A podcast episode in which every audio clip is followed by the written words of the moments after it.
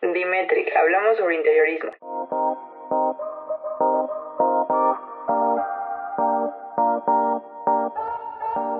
Bienvenidas y bienvenidos una vez más a otro episodio de Dimetric. Estamos muy contentas de que nos acompañen nuevamente en esta cápsula de diseño y en este episodio hablaremos sobre las variables que intervienen en la sustentabilidad. Variables que intervienen en la sustentabilidad.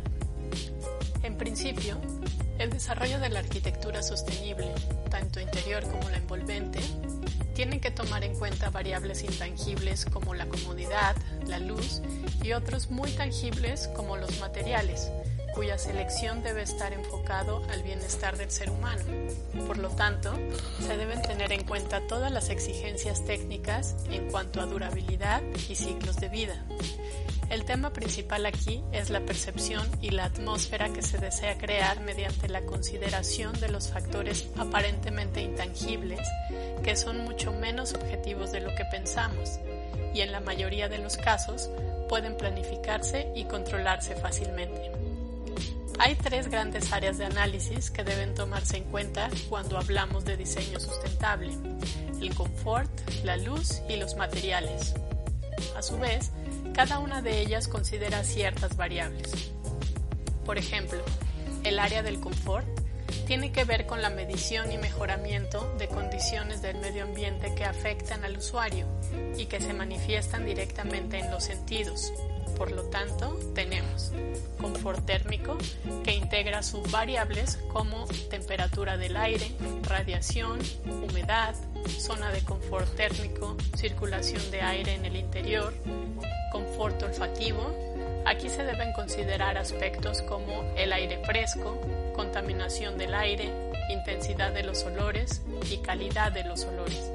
Confort acústico, cuyas subvariables son ruido de fondo, reverberación, transmisión del sonido, etc. La siguiente área de análisis que interviene en el diseño sustentable es la luz.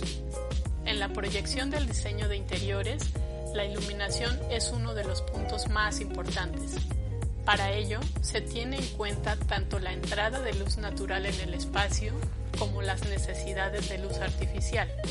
La luz actúa a un nivel funcional y práctico, pero también lo hace a un nivel estético y sensorial. De la luz intervienen las sombras que ésta genera por contraste y reflejos que puedan ocasionar por el uso de distintos materiales que intervienen en el espacio, contribuyendo a generar sensaciones diferentes. Como parte del conocimiento básico de la iluminación, debemos considerar eh, los siguientes componentes materiales y luz, luz y color, mezcla de colores, fuentes de luz artificial como lámparas incandescentes, halógenas, fluorescentes, fluorescentes compactas, LEDs, etc. Accesorios de iluminación como tipos de luminarias, controles de iluminación y la estructura de las mismas luminarias. La siguiente área de análisis que interviene en el diseño sustentable es el conocimiento de los materiales. Los materiales son la materia prima de cualquier artesano. Esta frase resume por qué es importante que se escojan bien los materiales. Y es que el artesano, haciendo la analogía con el arquitecto, es el que transforma un material de la naturaleza en un objeto útil o decorativo, aplicando los principios de calidad, para que el mismo pueda ser disfrutado durante mucho tiempo. La calidad del producto está tanto en la habilidad del artesano y su proceso como en la calidad de los materiales utilizados y en este caso nuestro producto es la habitabilidad del espacio.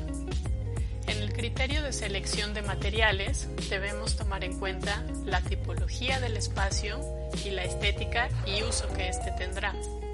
También debemos considerar que hay varias categorías de materiales, por ejemplo, los componentes que dividen el espacio, que pueden ser de albañilería, concreto, madera, prefabricados.